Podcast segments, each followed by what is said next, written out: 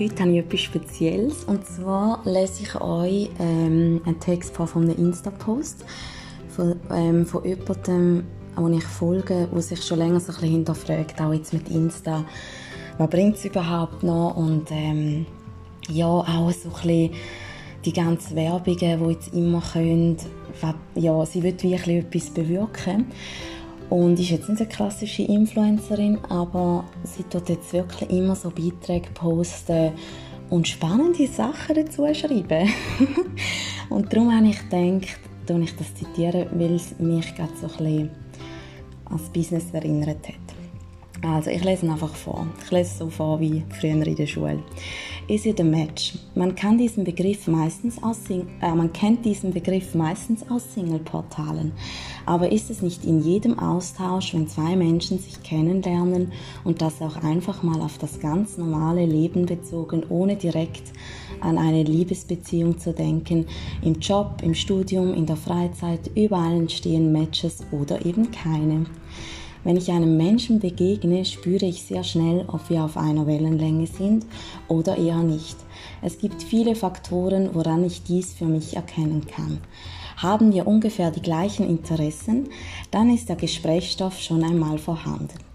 Im Gespräch finde ich dann heraus, welche Ansichten der Mensch teilt und ob diese ungefähr zu meinem matchen.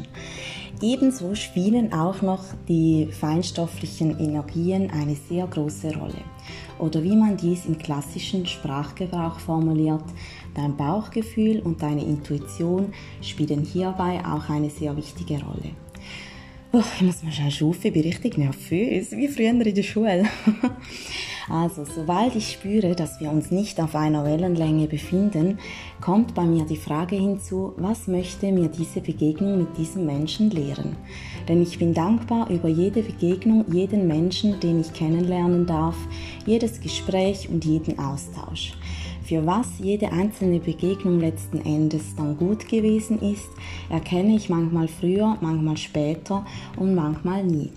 Jedoch darf ich sagen, dass ich in mindestens in 95% der Fälle mittlerweile den Grund jeder einzelnen Begegnung für mich herausfinden kann, wenn ich dies auch will. Ähm, ja, das war super geiler Schluss. Nein, ähm, ja, ich finde es mega spannend. Also ich weiß jetzt nicht, ich bin jetzt wirklich nicht so ein guter Leser, darum hoffe ich, ihr seid mitgekommen.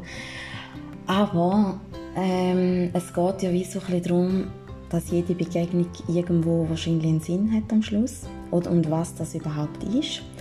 Gerade so bei negativen Begegnungen muss ich auch sagen, habe ich schon viel gelernt. Ich habe gestern glaub, von dem erzählt, wo mich mal zusammengeschissen hat, so ein Kunde. Und ich habe dann dort ähm, das Gespräch mit meinem Arbeitgeber, habe ihm das so ein bisschen erzählt und ähm, ja, ich habe nachher wie gemerkt, ich habe aus dem ja auch wieder etwas gelernt. Auch wenn es in dem Moment gerade scheiße war. Und auch sonst, ja, irgendwie jede Begegnung hat irgendwo einen Sinn. Und da muss man sich wirklich einmal hinterfragen. Ähm, und vielleicht auch so ein bisschen die Frage stellen, was will ich denn, wenn ich jemandem begegne, was will ich für einen Sinn in dem Sinn Leben haben? Dem Sinn Leben haben. Stimmt der Satz?